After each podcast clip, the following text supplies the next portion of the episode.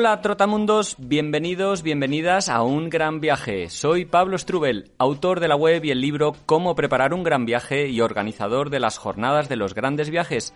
Y en este podcast quiero compartir la experiencia y aprendizajes de gente que ha hecho increíbles viajes de varios meses o años. ¿Empezamos?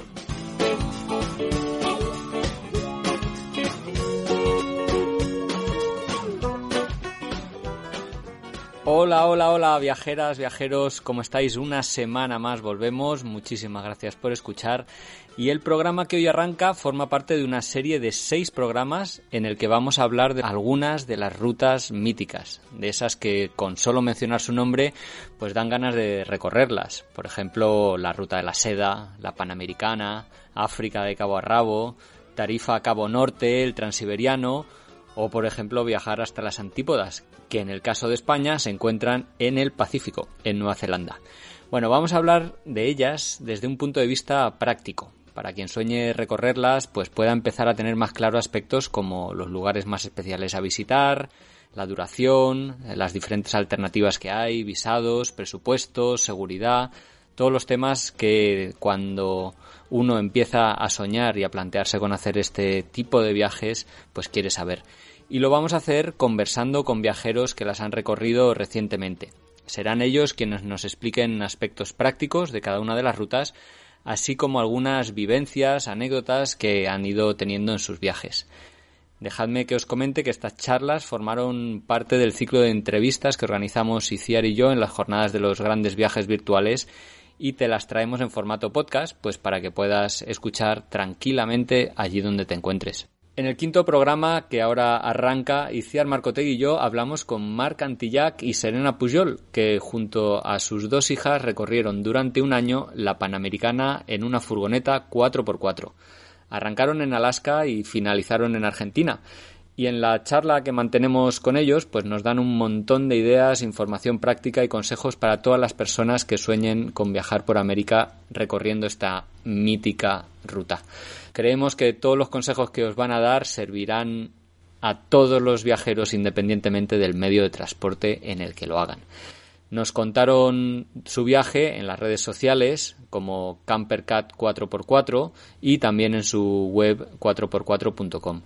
Antes de empezar, sí que me gustaría comentaros que desgraciadamente el audio al principio pues no era nada bueno y he tenido que cortar un poco la conversación, eh, apenas dos o tres minutos como mucho. Y en esa parte inicial, pues nos contaban cómo ellos buscaron a lo largo de la ruta mucho la naturaleza, es decir, era su principal interés y pasión. Y también nos comentaron cómo recorrieron brevemente desde Canadá, desde la costa este, que es desde donde desembarcaron, hasta la oeste, para llegar desde allí hasta Alaska. De hecho, ellos no fueron a Prudhoe Bay, que es la ruta clásica, sino que en 2018 inauguraron una nueva ruta que se puede convertir en un clásico en breve, subiendo por el Yukon hasta Tuktuyaku. Que disculpad ese ligero problema técnico y espero que disfrutéis mucho de esta nueva conversación.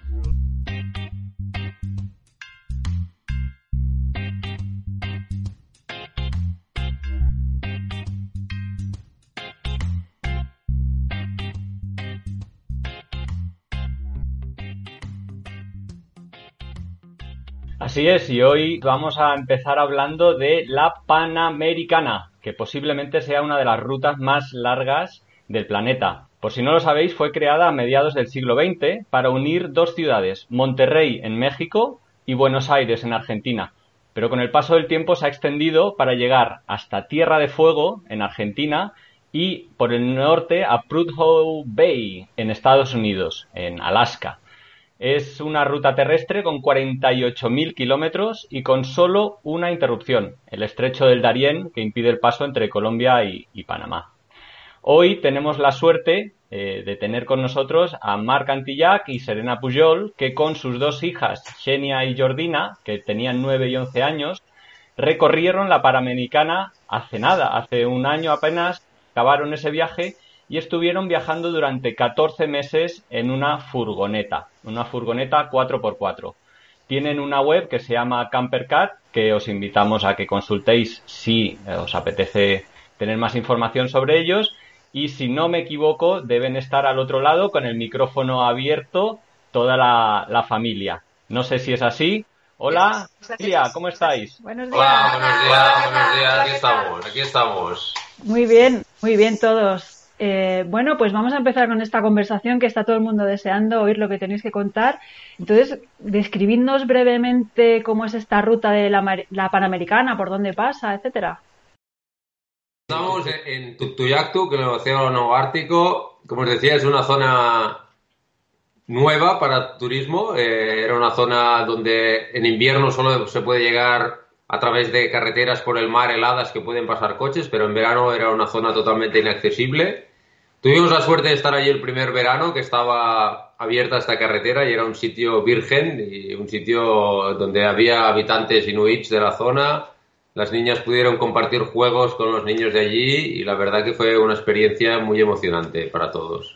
Fue la primera, ¿no? Igual la primera gran experiencia del viaje. Y bueno, resumimos un poco, hacemos la ruta. Nosotros luego hicimos pues Canadá, cruzamos Canadá, Estados Unidos, México. Ahí también nos fuimos desviando mucho de la Panamericana. La Panamericana original en Estados Unidos va más hacia el este de por donde nosotros pasamos. Nosotros buscábamos las líneas de los, de los grandes parques nacionales. En México también, porque nosotros hicimos por la zona de Baja, California, y la ruta también va más hacia el este. En Ciudad de México más o menos eh, volvimos a tomar la Panamericana, pero fueron pocos kilómetros y volvimos porque nos fuimos hacia la zona del Yucatán y allí la volvimos a perder Luego a Centroamérica es más fácil ir por la Panamericana porque al no ser tan ancho allí el continente, pues hay menos carreteras y la verdad que sí, pero siempre entrando y saliendo de ella, ¿eh? procurando buscar esos sitios de naturaleza que nos gustan, ¿no? Eh, el tapón del Darién, lo que comentabas, eh, pues no hay carretera, ¿no? Entre Panamá y Colombia hay oficialmente no hay carretera porque los gobiernos no se entienden, pero luego cuando estás allí te enteras de muchas cosas que igual no se saben, ¿no? Y es un tráfico de todo tipo, de drogas, de gente, o sea, de personas, de madera, de la selva, y no interesa ni a Panamá ni a Colombia tener ese, Está el canal de Panamá, que es un sitio que deja mucho dinero a Panamá y tampoco le interesa tener una carretera, porque si no, gran parte del transporte no cruzaría el canal, sino que pasaría vía terrestre. Y la verdad que para nosotros fue uno de los grandes, no problema, pero nos llevó mucho tiempo. Y dolores de cabeza y nervios. Eh, el papeleo en Panamá nosotros hicimos, no cruzamos a Colombia, cruzamos a, Ecuador. Ecuador. El papeleo es el mismo y la verdad que es bastante pesado, bastante pesado porque tienes Sí, dime, no, no, o sea, en vez de ir por la costa del Caribe, por el Caribe, fuisteis por el Pacífico. No, sabía precisamente, mira, no sabía que se podía esa opción porque casi todos los viajeros yo creo que van de, por, el, por el Caribe, precisamente.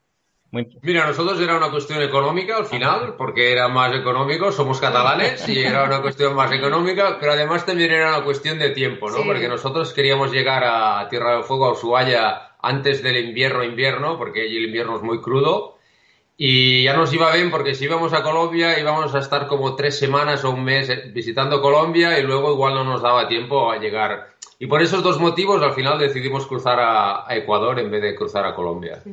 Y dejamos Colombia para, pues, para otro, viaje. Otro viaje, Colombia queda, queda pendiente. Y bueno, lo que te decía, ¿no? Panamá, los trámites son, tienes que buscar una naviera, tienes que negociar con ellos, tienes que ir a la aduana, tienes que ir a la policía, levantarte a las 5 de la mañana para ir a hacer cola para que te den un ticket para luego ir a otro sitio, hacer otra cola de dos horas, dos horas y media, con mucho calor, con las niñas. Fue la verdad que te dejan un tiempo prudencial de cinco o seis días. Si el barco no sale, tienes que repetir otra vez los trámites.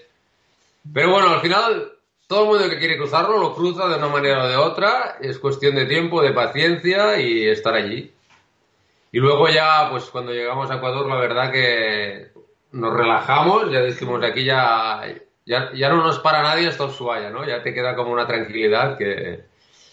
Y luego ya fuimos siguiendo de Ecuador, ya decimos Ecuador, Perú, Bolivia, pero siempre salimos... sí, la Panamericana va, va, mucho por la costa y nosotros nos desviamos bastante de la Panamericana. Bueno, algunos trozos sí que la hicimos, pero mucho también hicimos más interior que nos gusta más la montaña nosotros que no la, la playa, ¿no? Entonces por la cordillera de los Andes, ¿no? Siempre íbamos buscando zonas en la, arriba en la cordillera, ¿no?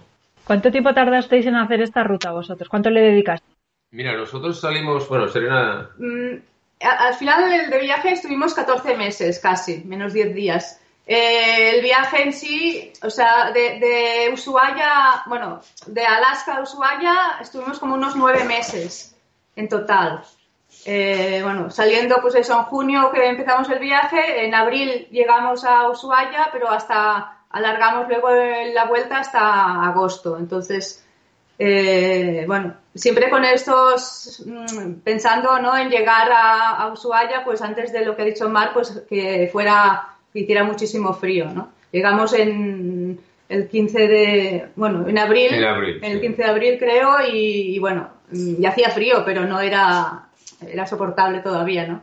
Y, y bueno, luego ya con la tranquilidad de ir visitando a Argentina y eso ya la vuelta alargamos porque era, era verano, las niñas no tenían todavía que ir al colegio hasta septiembre, y dijimos, pues vamos a alargar hasta, hasta agosto, que esto es una oportunidad única, ¿no? Un poco bajamos por la parte, o sea, siempre siguiendo los Andes hasta que llegan pues a la Tierra del Fuego y un poco al ir hacia el sur fuimos por la parte de Chile y luego a la vuelta fuimos por la parte de Argentina, ¿no? Así pudimos visitar las dos partes de los Andes. O sea, desde Ecuador, eh, a que, por cierto, ¿a qué, puesto, ¿a qué puerto llegasteis? ¿Qué países pasasteis hasta que llegasteis hasta al sur del todo?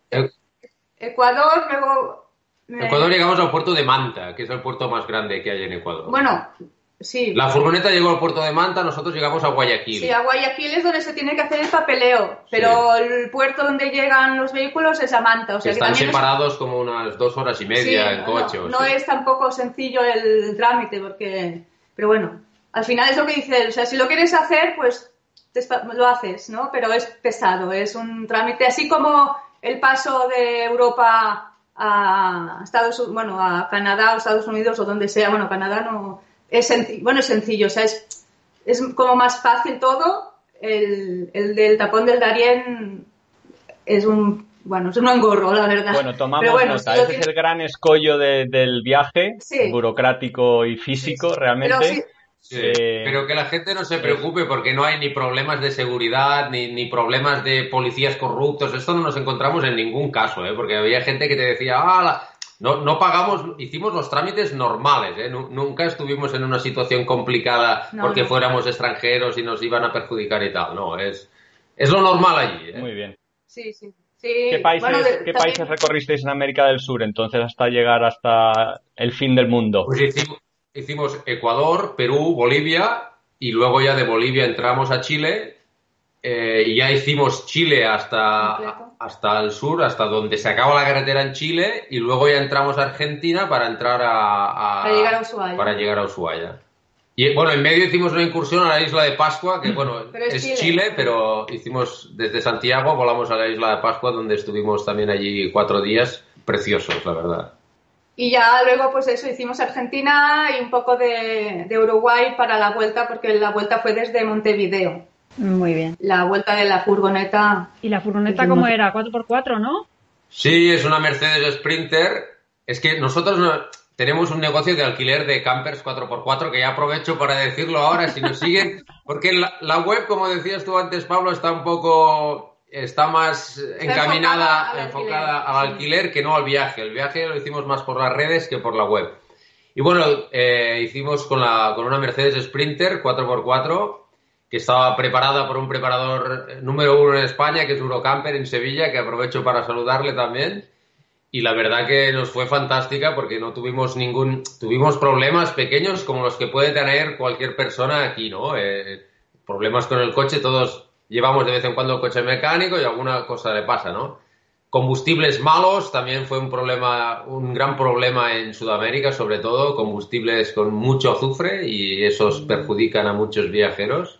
Es una cosa a tener en cuenta. Los actuales vehículos que son Euro 6 y todo esto todavía tienen, con más electrónica, todavía tienen más problemas. O sea que cuidado a la hora de elegir un vehículo para ir a Sudamérica también. Nosotros nos fue bien, es una Mercedes Sprinter, como os decía, 4x4, camperizada, con techo elevable que nos ha permitido pasar unas noches, pues tanto en las playas del Caribe o en Baja California como en el sur, en Tierra del Fuego, en la Patagonia, muy en contacto con la naturaleza y muy bien. Oye, contadnos cuáles son las, los mayores atractivos, qué es lo que, qué es lo que os más disfrutasteis de, ese viaje. ¿Queréis que hagamos un poco un recorrido país por país? Os decimos una cosa así rapidito porque tampoco tenemos mucho tiempo. Perfecto, esa es la idea, que los que están escuchando esta charla de hoy pues se hagan una idea de cuáles son a vuestro criterio los principales atractivos pues, de cada país que compone la Panamericana. Mira, nosotros antes de la Panamericana, lo que os decíamos, cruzando Canadá, estuvimos en un parque provincial que se llama Killarney, que tuvimos una experiencia. Es una zona, en la zona de los grandes lagos de Canadá, tú puedes alquilar una canoa, es un parque provincial, y te dan un sitio para acampar, un mapa, y te dicen, oye, mira, ahí está tu sitio para acampar. Te cargas tu canoa con todas las cosas, los cuatro, y vale, remando dos días por lagos impresionantes, sin nadie, y pues fuimos allí a pasar una noche, acampamos bajo las estrellas, un fuego, tal, y al día siguiente volvimos, ¿no? Esta fue una experiencia Killarney, es un sitio precioso, la verdad. Y luego ya, pues, eh, la llegada al Ártico, en Tuktoyaktuk, lo que decíamos antes, que la, bueno, la, llegar allí pues fue toda una aventura porque eran 900 kilómetros de, de, pista con barro y bueno, no, no, no fue no, o sea, ya cuando es una cosa nueva, el, acceso es difícil, pues ya como que es una aventura ya en sí sola. Y llegar al Ártico allí con los, bueno, un pueblo de eso que estaba, prácticamente llevaba seis meses abierto al, ah, por carretera, ¿no? Porque no se podía llegar antes aún hasta, bueno, en avión o... Y, y, fue fantástico, fue fantástico, la verdad. E, en Canadá también el tema de los osos, de ver en la, las Highway, vimos un montón de osos cruzando la carretera o es fantástico también. Bueno, para las niñas, bueno, a mí me encanta, me encantó también, la verdad, ver tantos osos. Luego ya Alaska y Estados Unidos. Eh, mira, en Alaska, ¿no? Mucha gente nos pregunta, Alaska, Alaska. Pues mira, no te recomendamos ningún sitio de Alaska, ¿sabes? Porque no es precioso todo, ¿eh? A ver si nos entendemos. Pero igual que estás, estamos más acostumbrados a viajar por aquí, los Alpes, eh, Noruega, hemos estado, Islandia. Pues no nos sorprendió tanto, por decirlo así, ¿no? Y además Alaska tú lo ves en el mapa y es tan grande y luego en, por carretera solo te puedes... Lo que eh, puedes visitar es... Es poco, ¿no? Comparado con la extensión que tiene. Ya tienes que tomar avionetas, barcos, helicópteros y todo eso encarece el precio muchísimo y tampoco es una cosa muy comercial, ¿no? Para ir a crearte tu aventura solo allí, pues es bastante complicado. Bueno, el camino en sí mismo es el, es el atractivo. El sí, sí, correcto. Y ya luego cuando entramos de nuevo en Estados Unidos, pues fuimos buscando los grandes parques nacionales, ¿no?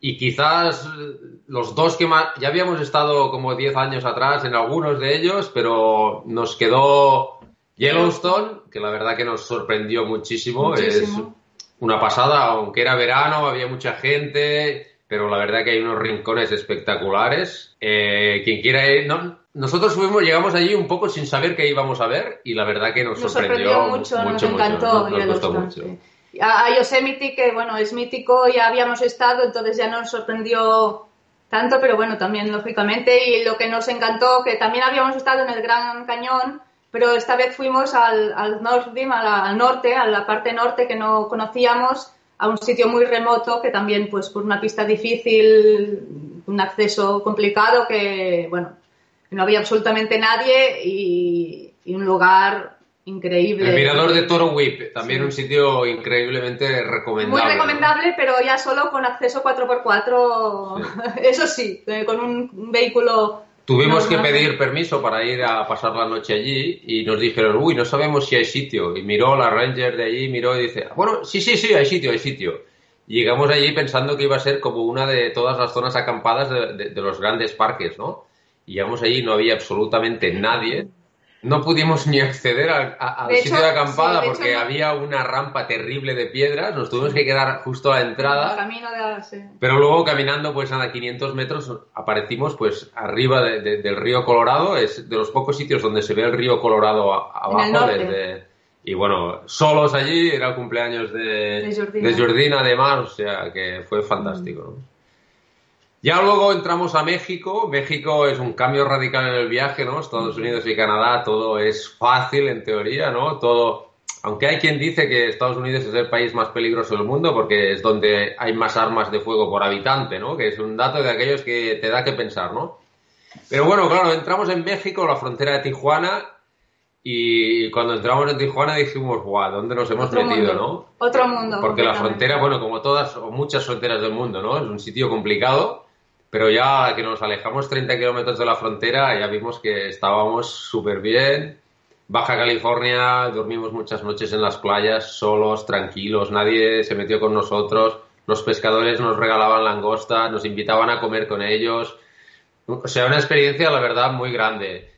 Estábamos fuera de temporada porque todo el viaje, no sé por qué, íbamos fuera de temporada. Y allí, pues, estaba muy tranquilo. La gente nos decía, Baja California está muy masificado y tal. Nosotros estábamos. Claro, depende solos, de la ¿no? época que vayas, todo es, es eso, ¿no? Nosotros tuvimos suerte y allí tuvimos una experiencia, una de las experiencias del viaje que fue eh, bañarnos y nadar con el tiburón ballena. Qué guay. que en otras partes de México también se puede hacer, pero creo que es, por lo que dijeron, muchísimo más caro y aquí en, en Baja California, pues bueno, no, recuerdo tampoco el precio, pero que no nos pareció una cosa nada extraordinaria y fue una experiencia brutal, brutal, mm, fantástica, sí.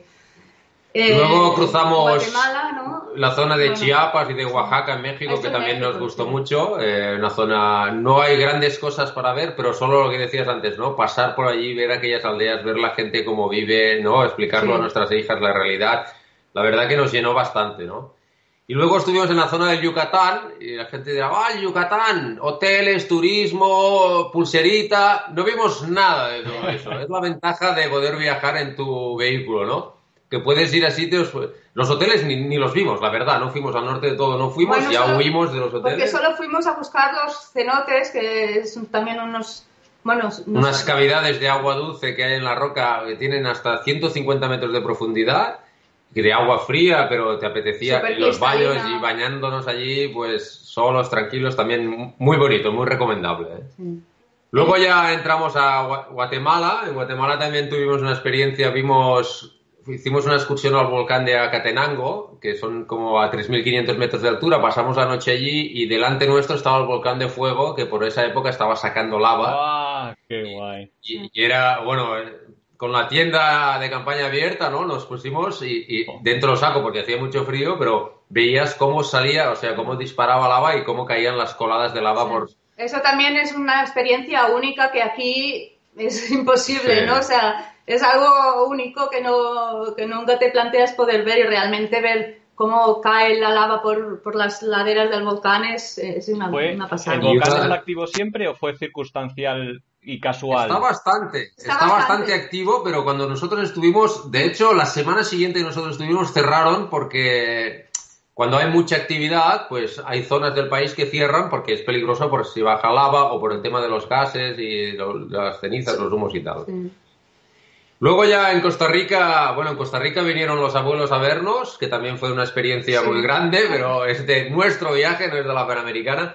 Y luego estuvimos en un sitio que, que nos recomendó mi tío y era en Ostional, en la península de Nicoya. Es una Costa Rica separada también un poco de los circuitos más turísticos y allí vimos nacer las tortugas, ¿no? Eh, Estuvimos pues por la noche hasta la una de la madrugada viendo a ver si veíamos desovar a las tortugas y luego por la mañana a las siete ya volvíamos a estar allí y veías de la arena, es con un guía, un señor muy profesional que está allí, es una zona muy Protegida. eh, protegida y él nos iba diciendo, mira, ahora aquí se mueve y, y veías salir las tortugas de la arena que fue una cosa, la verdad, Sí. increíble, ¿no? Y, y ver cómo salen y, y- y van nadando, bueno, van andando hasta llegar a la orilla, bueno, al mar y, entra- es increíble, tan pequeñas y tan, es una pasada. Eso es también una experiencia de las, En Panamá tuvimos una mala experiencia porque queríamos ver, visitar una tribu de estas indígenas y estuvimos en varias que nos habían recomendado, pero ya se había convertido en una cosa muy turística y tuvimos un desengaño, pero al final, justo a la entrada del Darién, donde se acaba la carretera en Panamá, hablando con gente local, que al final es donde puedes ¿no? sacar las mejores informaciones, fuimos a un sitio que se llama Pijibasal, que es una aldea donde vive la gente todavía de las maneras, o sea, como, como Bueno, es una aldea que está, está al límite del parque del Darién, o sea, de, a la entrada de, la selva, sí, ¿no? y, y, viven allí, pues bueno. Y tuvimos como... que llegar en una canoa allí, nos recogieron y nos dijeron, no, es que aquí cada vez viene más turismo y tal, y nos dijeron, el año pasado vinieron 200 personas, y nosotros no pensamos, 200 personas, ¿no? Increíble. Nosotros pues, estuvimos todo el día con ellos, las niñas se bañaron en el río, estuvieron jugando con los niños, bueno, muy, muy grande, ¿no? Eh, vamos acelerando un poco, que sí. si no igual no... Luego en Ecuador nos, lo que más nos gustó fueron los volcanes, el Cotopaxi y el Chimborazo. Están, llegamos a subir hasta los 5.100 metros de altitud en el Chimborazo, que es lo máximo que llegamos en altura en todo el viaje. Y la verdad que son un espectáculo, ¿no? Porque los tienes tan cerca, ahí estás a la base del volcán y los ves ahí encima. Pasamos la noche allí también como a 4.600, 4.800 y muy bien, muy bonito. Luego en Perú destacaríamos las lagunas que hay en la Cordillera Blanca, que hay unas lagunas pues de un azul turquesa fantástico, que bueno, algunas tienes que hacer una excursión larga, pero bueno, si te gusta pues el senderismo, pues ningún problema, es fantástico. El Machu Picchu, lógicamente, que bueno, es, o sea, nosotros no lo conocíamos y es como que se tiene que ir, ¿no? Y la, la verdad es que es un sitio único también para ver. Y luego lo de Vinicunca, que son las montañas estas de siete colores, que también nos impresionó y aparte la gente, el trato con la gente allí, bueno, fue muy cercano y estuvimos muy a gusto. Eso destacaríamos de, de Perú. Sí, bueno, de Perú en general la gente ha sido el descubrimiento más grande que haces en un viaje así para nosotros, ¿no? Igual es la gente, ¿no? La, la, los encuentros que tienes con la gente, ¿no? Porque al final eh, la tele, los documentales, el internet, los sitios, mira, al final los puedes ver, ¿no? Pero el palpar el viaje, el estar allí y encontrarnos con la gente, ¿no? Y esto, la verdad que... Porque además, en Estados Unidos y Canadá, bueno, en muchos sitios hemos dormido libres donde hemos podido, pero en sitios más complicados, relacionando un poco con el tema de la seguridad que nos comentabas, ¿no? Pues en sitios donde creíamos que eran más inseguros, que era una percepción nuestra, nadie, bueno, si nos dicen no vayas allí, nosotros no vamos, evidentemente, ¿no? Pero en sitios, pues hemos ido a dormir muchas veces a casa de gente, ¿no? Son gente que te abre su casa, el jardín de su casa, el patio trasero de su casa, y te dejan pasar la noche allí. Evidentemente les pagamos, porque, pero les pagas, para ellos, pues igual les pagas 3 dólares, 5 dólares como mucho, ¿no? A cambio de agua, pero sobre todo aparte, a, a, a cambio de este contacto que tienes con ellos, porque cuando vamos a un sitio así no paramos de preguntar, ¿no? Somos, y por qué, y aquí, cómo se vive, y las paredes porque son así, y qué hay para ver, ¿no? O sea que realmente ayudas a la gente local, cosa que nos gusta mucho a nosotros en este tipo de viajes, porque en muchos casos lo necesitan, pero además también te enriqueces mucho culturalmente, ¿no? Luego en Chile, pues... No, Bolivia, Bolivia, Ah, Bolivia, Bolivia sí. el salar de Uyuni, o sea, es el top ten casi de, bueno, top Sí. ten, de- dentro del top ten está el salar de Uyuni, es un lugar mágico, eh, nosotros lo visitamos que había agua, también es diferente supongo cuando está seco, pero bueno, sea cuando sea, es, es un lugar excepcional y, y luego lo de la ruta de las lagunas, también hay una ruta así que tienes que ir un 4x4, que hay muchos, muchas lagunas de diferentes colores, Está la azul, la blanca, la roja, y mucha altura, Altura 4.600 también, metros. También espectacular. Y un poco esto enlaza con la parte ya de Chile, que es el desierto de Atacama, que están Sí. los geysers del Tatio, que está toda la zona del desierto Valle de la Luna, que es, es más turístico, pero realmente es muy bonito, ¿no? Luego, como os decíamos, saltamos a la isla de Pascua, que estuvimos allí cuatro días, que también nos gustó mucho, la verdad es una oportunidad muy, muy buena para poder ir desde Santiago. Y ya luego en Chile cogimos la carretera austral, que es una maravilla. Tuvimos la suerte también de estar fuera de temporada, ¿no? Sí, Porque la gente sí. nos decía es que hay muchos coches, ciclistas, camiones. No sé, nosotros la gente, nosotros huimos de la gente, pero la gente huye de nosotros también, ¿no? Y pudimos disfrutar la carretera, Sí. no solo la carretera austral, sino todas las bifurcaciones que hay, pues hacia el este o hacia el oeste, que te Mm. ponen en medio de valles glaciares, que los ves colgando ahí arriba. Y bueno, impresionante la carretera austral. Y ya la un Tierra poco. del Fuego, ¿no? Y, Ya. y ya fuimos hasta Tierra del Fuego chilena, que es una zona muy remota, la verdad. Muy remota quiere decir que igual te cruzas un coche, dos coches al día. O sea. Pero bueno, yendo con un camper también tienes la ventaja, ¿no? Que si te pasa cualquier cosa, un pinchazo o algún problema, pues tienes tu comida, tu agua, tú puedes dormir y tampoco. Y esperas a que pase alguien y allí siempre te ayudan, ¿no? Luego ya fuimos a, pues, a la zona de Tierra de Fuego Argentina, que es muy bonita, pero ya está un poco más, mm, no masificada, no diremos, No. pero hay más, más urbanizada que no la parte de Chile.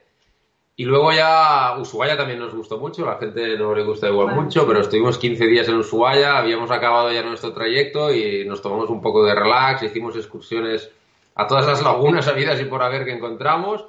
Y luego ya subimos, Chile Torres del Paine, también es un parque nacional precioso, precioso. Gente también, es un sitio muy turístico, pero bueno, la verdad que disfrutamos mucho también del parque.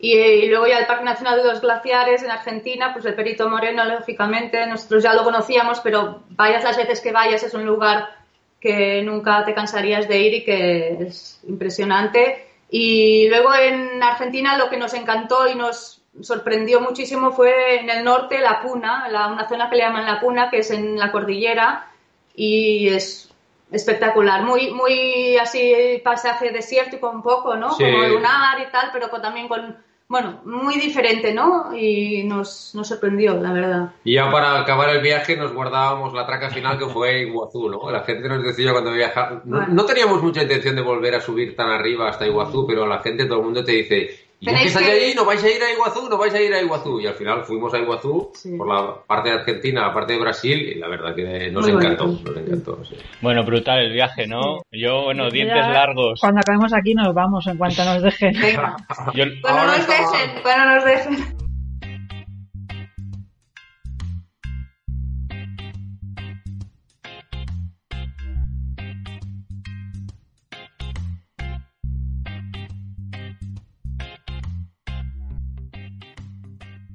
¿Cuánto tiempo creéis que es el mínimo para hacer esta ruta un poco en condiciones?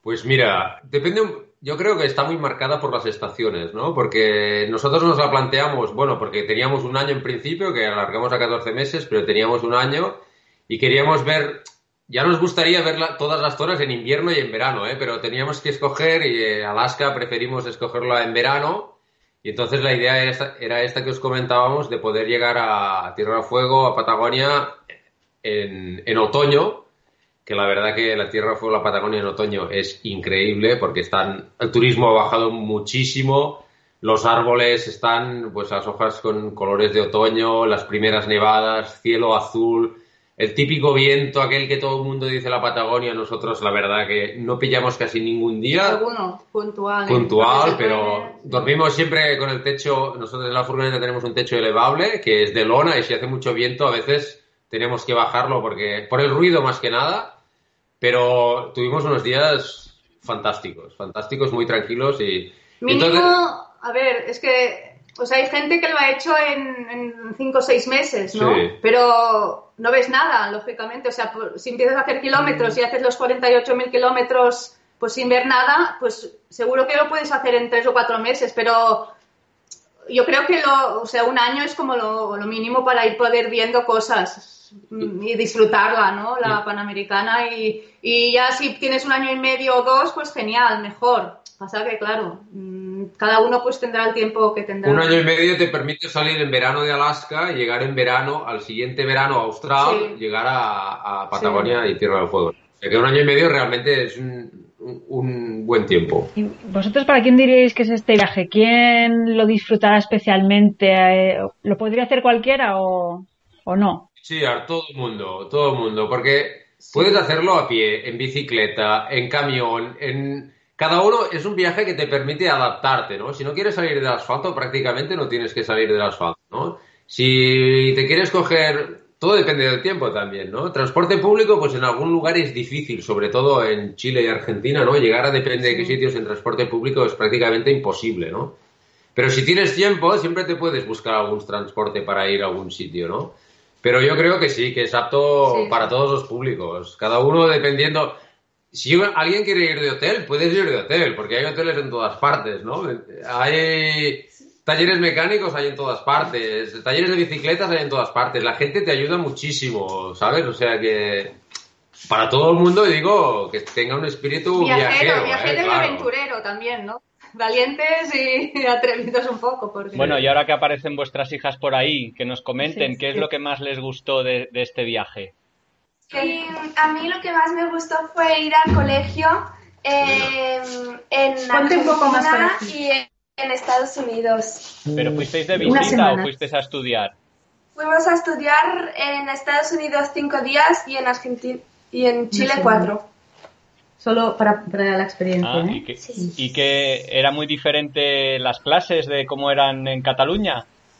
Bueno, en, en Estados Unidos hacíamos medio día de inglés y medio día de, de castellano. Pero entonces habláis ya muy bien inglés o no? Un poco más o menos. Hay que volver entonces. También encontramos muchas diferencias, ¿no? Estados Unidos era en Salt Lake City, en Utah, una escuela, una amiga, la hija de un amigo nuestro estaba allí de maestra y aprovechamos la oportunidad, ¿no? Y claro, como os podéis imaginar, eh, la, la experiencia en un colegio de Estados Unidos o en Chile, que fueron en una escuela rural que eran 8 o 9 en clase, hacía mucho frío, estaban con, en cada en cada clase había una estufa de leña, llegábamos por la mañana congelados, bueno, y era, fue un cambio bastante radical, ¿no? De una a la otra, pero bueno, esa, En Chile había, o sea, no había ningún alumno de cuarto. Todos eran, no había, de cuarto no había ningún alumno. Y había solo No, dos no, clases, 80, ¿no? había solo dos clases y de esas dos clases como 10 alumnos en cada una. Bueno, porque era una escuela rural y juntaban pues alumnos de diferentes edades, lógicamente. Eran, si en toda la escuela eran 15, pues, pues no. Mira, si las, si vosotras las, las, las niñas perdisteis el curso o, o no, o si ibais estudiando, ¿cómo, cómo lo hicisteis? No, no perdieron el curso, porque durante el curso ellas fueron trabajando con los maestros y, y iban haciendo vídeos también que iban colgando para que sus compañeros de clase fueran viendo. No, no hicieron exámenes, pero fueron siguiendo el curso Sí, normalmente. sí, estábamos en contacto con, con el colegio, con sus profesores y iban siguiendo todo, bueno, mm, todas las materias más o menos, alguna menos que otra, pero vaya, que seguimos el curso y no lo perdieron y llegaron con el mismo nivel o mejor, incluso mejor que... que- Bueno, de hecho, ellas son muy exigentes. Y entonces, tres días a la semana había una hora y media para hacer deberes, para hacer clase. Y ellas eran las que nos decían, papá, para, porque hoy toca clase, la hora y media, y no nos perdíamos la hora y media de clase Sí. durante todo el año. Hubiera vacaciones o no, ellas estuvieron trabajando. ¿Qué, qué presupuesto aproximado hay que calcular para hacer esta ruta? Mira, el presupuesto depende mucho de cada uno también, ¿no? El gasto más importante al final son los ferries para cruzar, pues, de, de Amberes a, si a vas con Canadá, vehículo. Si vas con claro. vehículo, claro. Y, y- y depende del tamaño del vehículo, allí pagas por centímetro cúbico, por decirlo así. Un camper pequeño te puede costar 1.200 do- dólares y un grande 2.000, más o menos. Por... Cruzar de Panamá a Ecuador también mm, es lo mismo. Y luego, y, y luego la vuelta si es que vuelves con el camper. Si no, también tienes opción de comprarlo allí. Y luego está el tema de- del diésel, claro. Nosotros hemos hecho 75.000 kilómetros, cada uno sabe lo que cons- consume su coche y ahí sacas el número rápido. Estos dos son lo- lo- la- los gastos más importantes, ¿no? El diésel lo hemos pagado desde 0,25 dólares en Ecuador, que era un regalo, pero Ecuador es tan pequeñito que solo lle- llenamos dos depósitos, hasta el dólar o cerca del dólar en Estados Unidos y Canadá, ¿no? O sea, de- de media vendría a ser esto. Y luego el tema comida, yo siempre digo lo mismo, ¿no? Comer como igual en casa que, que cuando estoy de viaje. Nosotros no somos de ir, algún día vamos al restaurante, eh, pero hemos comido mucho, en- sí, en Sudamérica sobre todo hemos comido mucho en los puestos que hay por la calle, que comes por muy poco dinero y comes muy bien, ¿no? Aprendimos en las jornadas de, de los grandes viajes cuando estuvimos en Barcelona, nos decían, ¿no? Aquellas compañeras vuestras que eran de médicas de, no sé, Ya. no me acuerdo de dónde. seguro. Del proyecto Viajar Seguro, sí. Muy bien. Y nos decían, oh, no, no comáis en los tenderetes, tal. Y al principio mirábamos y decían, ¿cómo no vamos a comer? Y al final, pues decidimos, en algunos no, ¿eh? Pero No, pero- ves cosas tan buenas y luego lo pruebas y dices, es que es una experiencia del país, ¿no? Y la verdad que no tuvimos ningún problema médico y, bueno, llevamos a- el seguro de Yati, Sí, por bueno, cierto, eso es que muy bien. importante contratar un buen seguro para estar tú tranquilo y realmente si te pasa algo, pues estar cubierto. ¿eh? Es, Pero yo creo que estarán contentos con nosotros porque lo utilizamos como dos o tres, Poquito, tres poquito. veces. Pero la verdad que muy bien, ¿eh? Las veces que lo necesitamos nos Sí. buscaron un sitio donde ir y muy y bien. hablando de salud, ¿hay alguna vacuna obligatoria o se puede ir alegremente? Yo creo que ahí la obligatoria está la fiebre amarilla. No sé si es en Ecuador o en Perú, eh, y solo en una zona. Pero luego, bueno, nosotros nos pusimos todas antes de, salir. Antes de salir, si vas a sanidad y preguntas y dices voy a ir aquí y allí, pues te dicen las vacunas que nosotros nos pusimos también la, eh, alguna de la hepatitis, ¿no? Porque no la teníamos, más que Pero a veces ya la tienes, depende del trabajo que esté, bueno, de tu trabajo, no sé, alguna de las hepatitis, la, fiebre amarilla. Y luego al entrar a Perú, porque entramos por una pista de alta montaña entre Ecuador y Perú y nos dijeron, si pasáis por esa frontera os pedirán la rubeola. Claro, la rubeola nosotros seguro que la tenemos de pequeño, pero yo no, tengo la cartilla. Y ahí vamos allí y dice, si no os la ponen allí mismo, y pensamos, pues si nos la ponen allí mismo, nos damos la vuelta y vamos por la otra frontera. Pero al final no, nos pidieron. De hecho, la cartilla de vacunas no nos la pidieron en ningún sitio. Bueno. pero es importante también llevar toda la documentación que tengas sobre tu, ¿no? De mm, salud o de, bueno, todo. lógicamente, papeles del vehículo en bueno, en vigor y todo bien. Para, para cruzar fronteras, que siempre es lo, quizás lo más pesado, ¿no? En un viaje así largo que vas cruzando fronteras, pues tener todos los papeles en regla, bien, todo bien ordenado y fotocopias, y porque si no te puedes encontrar problemas para pasar países, ¿no? ¿Hace falta carne de pasaje? No, es el carnet especial para los vehículos, para quien no lo conozcan, en América no hace falta. Y cuando entras en un país, hace falta que compréis el seguro para circular por ese país, un seguro tercero, ¿no? Sí. sí, en algún país no es obligatorio el seguro. Creo que en Guatemala, al de la frontera le preguntamos, oye, ¿dónde podemos sacar el seguro? Y nos miró y nos dice, ¿seguro? Pero si yo no tenía seguro. Y, no lo sacamos. Quizá fue el único país, pero los demás normalmente están agrupados, como el Mercosur, por ejemplo, te puedes sacar todos para Chile, Argentina, Brasil, no sé si coge los países colindantes también.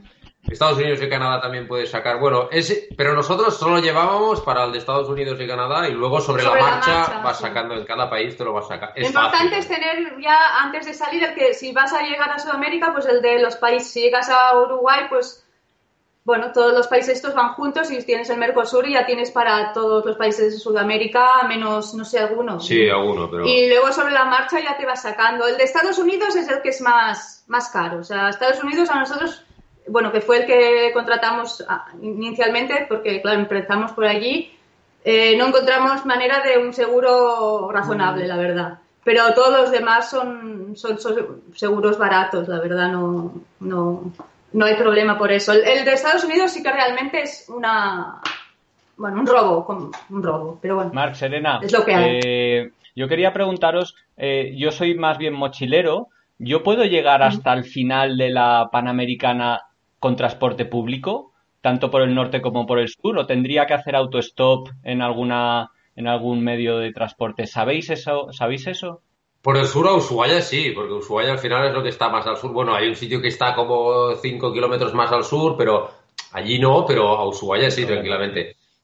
Al Ártico, cuando nosotros... No, al Ártico no puedes llegar. Cuando nosotros estuvimos no podías llegar en transporte público. No te digo que como ahora ya habrán pasado dos años desde que abrieron esta carretera, puedes llegar cerca. Hay una ciudad como, bueno, cerca, como a mitad de camino, a 450 kilómetros, y allí puedes llegar. Y allí, haciendo autostop, en verano circula gente, porque nosotros, fíjate, era el primer verano que estaba abierto y había gente con campers y tal. Y a nosotros nos lo dijeron, no íbamos a ir allí, ¿eh? nos enteramos justo en Dawson City, que nos íbamos para Prudhoe Bay, y allí nos dijo, un chico mexicano nos dijo, no, no vayáis allí, que han abierto esta carretera y tal. O sea que nos enteramos allí. Y había gente allí circulando. y seguro que haciendo, haciendo stop seguro. Es suerte que te cojan y depende, pero bueno, eso o en bicicleta, claro, son 900 kilómetros de pista, ¿eh? Que estuvimos nosotros entre ida y vuelta, estuvimos una semana. Pero bueno, son unos paisajes. Marc, Serena, muchísimas gracias por todas estas recomendaciones y estas cosas que nos habéis contado de la ruta panamericana. Seguro que ya hay gente que estaba escuchando que ha tomado buena nota para hacerla en cuanto, bueno, en cuanto llegue la primavera o el verano, ¿no? Y... Muchas gracias a vosotros.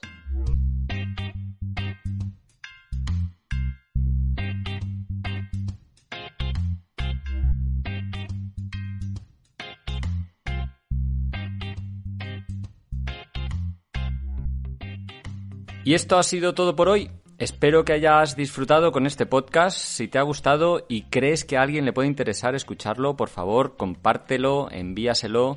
Y también si le das al me gusta en esta plataforma ayudará a que tenga más visibilidad y que más gente lo encuentre y lo escuche. Y me ayudarás a extender un poquito más la pasión viajera. Y desde luego, si aún no te has suscrito, te invito a hacerlo para no perderte ningún programa. Si tienes comentarios, sugerencias, ideas sobre lo que has escuchado, no dudes en dejarlas en la plataforma desde la que escuches, o mejor aún, escribirlas en la entrada específica sobre este programa que hay en el blog de ungranviaje.org, donde además encontrarás todos los enlaces a las webs, libros y recursos que hemos mencionado en este capítulo. Te recuerdo que estamos en Facebook, Twitter, Instagram y en la web ungranviaje.org y nos puedes enviar un email con cualquier cuestión a hola@ungranviaje.org. Gracias por escuchar y hasta el próximo programa.